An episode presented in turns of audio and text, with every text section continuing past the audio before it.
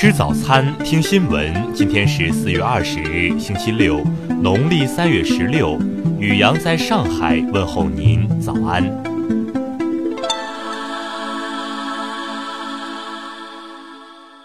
先来关注头条新闻。自预售开始以来，复联四的高票价行为引发了众多观众的吐槽。国家电影局日前也发声了。据媒体昨天报道，因收到了电影主管部门通知，深圳某影城于十八日下达了调整复联四服务费的紧急通知，除 VIP 厅外，服务费不能超过票价的百分之十。有统计显示，目前复联四服务费异常的影院共计一千零五十七家，涉及一万八千六百五十五场，违规票数超过了二十二万张，而服务费最高竟达一百九十三元，真实票价仅为二十五元，两者的比率高达百分之七百七十二，就连该片导演都直呼价格太高。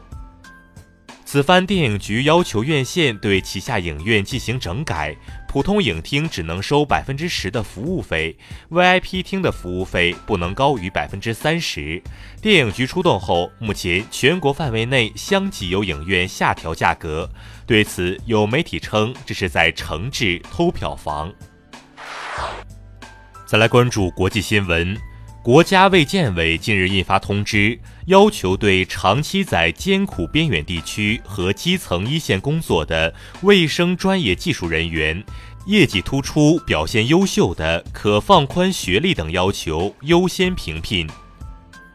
据统计，三年来，全国法院共受理执行案件两千零四十三点五万件，执结一千九百三十六点一万件，执行到位金额四点四万亿元，阶段性目标如期实现。证监会新闻发言人高丽昨天表示，证监会将持续对并购重组领域的违法行为予以严厉打击。督促相关内幕信息知情人律己慎行。最高人民法院原院长肖扬因病于昨天凌晨在北京逝世，享年八十一岁。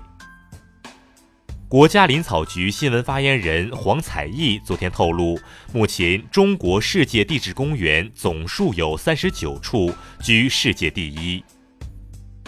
第二届进口博览会国家展有望延展十天，并向全国人民开放。据悉，该方案正在报中国国际进口博览会组委会审批中。日前，有网络文章称，西安奔驰哭诉维权的女车主曾涉千万元餐饮业诈骗案。昨天，女车主家属表示此为谣言，并已委托律师处理。昨天，民营火箭企业领克航天科技有限公司完成 RLV-T5 可回收火箭第二次低空发射及回收试验，飞行时间三十秒，飞行高度四十米。再来关注国际新闻，知情人士表示，美国前副总统拜登将于下周三正式宣布参选二零二零年美国大选。俄罗斯克里姆林宫发言人佩斯科夫昨天称，美国特别检察官穆勒的通俄门调查报告没有证据证明俄方干预了美国2016年大选，这项调查纯粹是浪费美国纳税人的钱。针对朝鲜媒体关于朝鲜试射新型战术制导武器的报道，美国国防部代理部长帕特里克·沙纳汉十八日表示，试射并非弹道导弹。英国政府将强制要求对观看网络成人图片影音者查验年龄，相关规定将于七月正式实施。英国将是全球第一个推出此项规定的国家。法国经济部与环境部表示，将于二零二零年起禁止广泛使用食品添加物二氧化钛。此前有研究指出，二氧化钛可能危害消费者健康。巴基斯坦总理伊兰姆汗十八日对联邦政府进行部分改组，多名部长职位被更换。巴财政部长阿萨德奥马尔也于当天早些时候宣布辞职。国际劳工组织十八日发布报告说，目前全球超过三分之一的劳动人口工作时间过长，每天约有六千五百人死于职业病。韩国化妆品企业科斯美诗日前宣布，成功研发出全球首款利用皮肤益生菌达到抗衰老效果的微生物群落化妆品。再来关注社会民生新闻。昨天，四川盐源县平川镇肖家湾发生一起交通事故，造成两人重伤、六人轻伤。目前，肇事嫌疑人已被控制，相关工作正有序进行。北京一段一男子将多辆共享单车扔进河里的视频，近日在网上引发热议。据平安朝阳微博昨天通报，目前该男子因涉嫌寻衅滋事罪，被朝阳警方依法刑事拘留。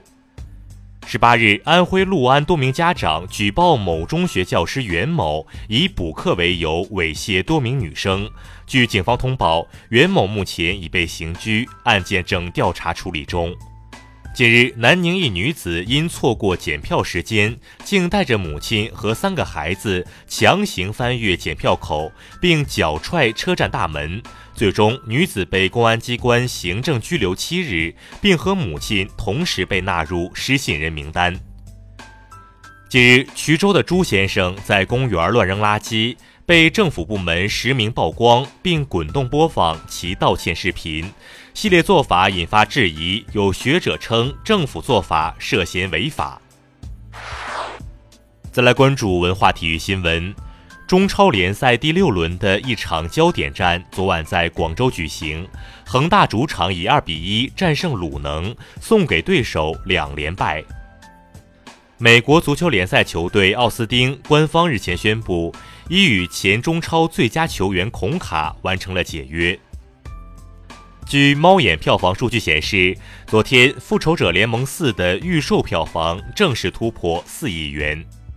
当地时间十八日，法国文化部长弗兰克里斯特表示，巴黎圣母院不会在遭遇破坏性严重的大火后关闭五年。以上就是今天新闻早餐的全部内容，请微信搜索 xwzc 零二一。也就是新闻早餐拼音首字母再加数字零二一。如果您觉得节目不错，请在下方拇指处为我们点赞。一日之计在于晨，新闻早餐不能少。咱们明天不见不散。